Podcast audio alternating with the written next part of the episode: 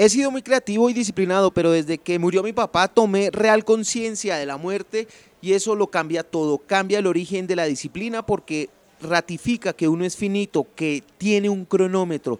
Aseguró recientemente Mario Mendoza, el escritor de La Resistencia, de las voces de aquellos que desean no tragar entero, que se cuestionan, que se exigen, pero sobre todo que se leen. Ese cronómetro de la vida al que se refería cuenta también la cantidad de personas a las que ha conquistado con su literatura. Justamente en la inauguración de la librería Dislectura en Bogotá es en donde ahora me lo encuentro y viene siempre tan afanado y tan visiblemente angustiado, no por el tiempo, sino por los cientos de lectores que acudieron a la oportunidad de verlo en un conversatorio y posteriormente a que les firmara un libro. No le gusta hacerlos esperar y ha prometido a todos que se los firmará.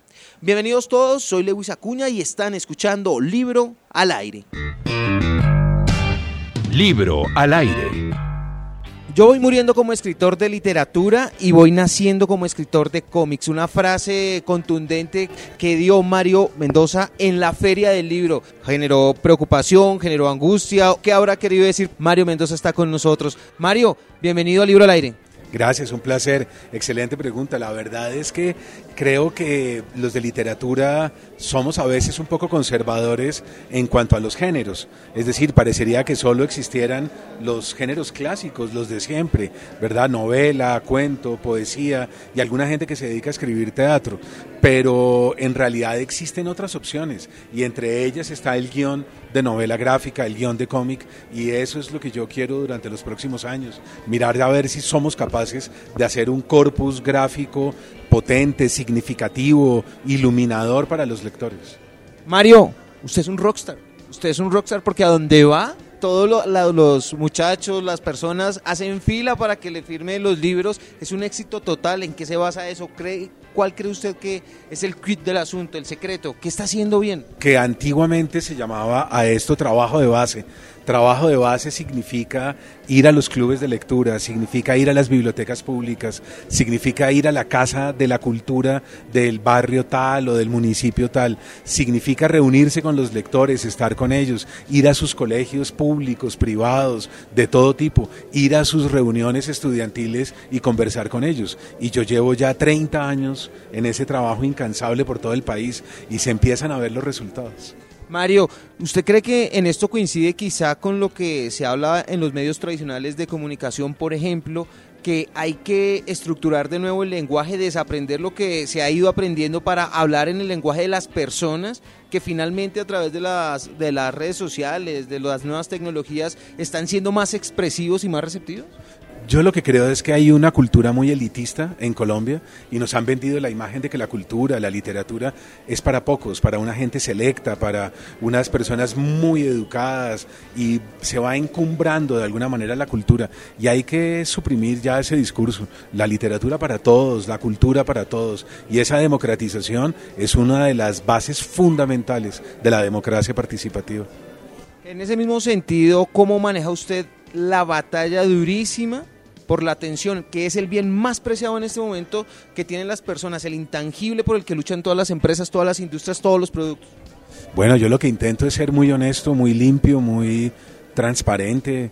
Eh, yo creo que los muchachos saben que yo no les miento, que yo procuro ser siempre en ese sentido lo más honesto posible y, y yo creo que eso es lo que de alguna manera va construyendo una red de solidaridad alrededor de la lectura. Yo les he dicho a ellos que hay un bien eh, contemporáneo que está por encima del dinero, se llama la inteligencia y, y es lo que el país está necesitando. Tenemos que salir de el analfabetismo funcional, que es lo que más daño nos ha hecho. Hay una herencia del narcotráfico que ha sido nefasta, es eh, la pasión por el dinero, por el lujo, por los viajes, por las camionetas, por las, de alguna manera, por las granjas, por las haciendas, ¿verdad? Por el poder, por los viajes, por el lujo.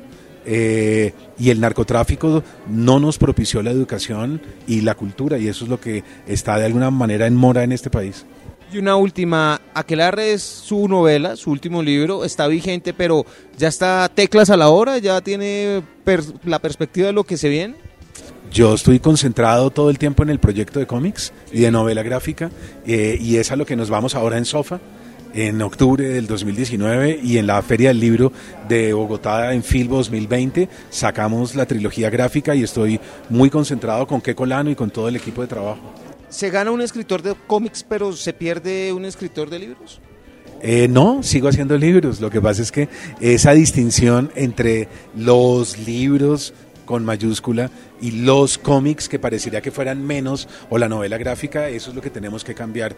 La novela gráfica y el cómic son tan importantes, son tan significativos, porque nosotros no vamos a hacer cómics de superhéroes, nosotros vamos en la línea de Joe Sacco, nosotros vamos eh, en una línea de Transmetropolitan, por ejemplo, vamos en una línea muy dura, en la de American Splendor, es una línea de, de contracultura fuerte y yo creo que los lectores se van a sorprender.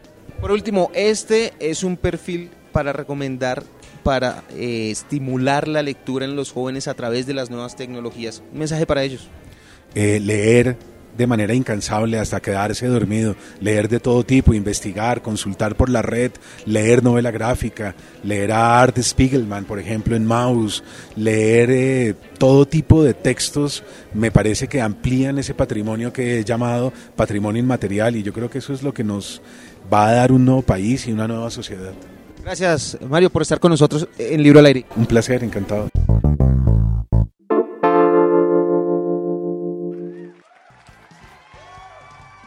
Desde aquí veo ya a Mario Mendoza acomodándose en la silla en donde dedicará las próximas horas a estar con las personas que lo leen, con la gente que lo está siguiendo, con la gente que acude al llamado de la lectura. Si ustedes tienen alguna recomendación, por favor, déjenla en los comentarios. De eso se trata, de compartir y que nos ayudemos a encontrar libros que alimenten la vida. Soy Lewis Acuña, gracias por escuchar Libro al Aire. Recuerden, por favor, visitar www.libroalaire.com, suscribirse a nuestras redes, disfrutar de nuestro contenido, enviarnos sugerencias, quejas y reclamos. Libro al Aire, no nos proponemos ser tendencia, sino ser útiles para su vida.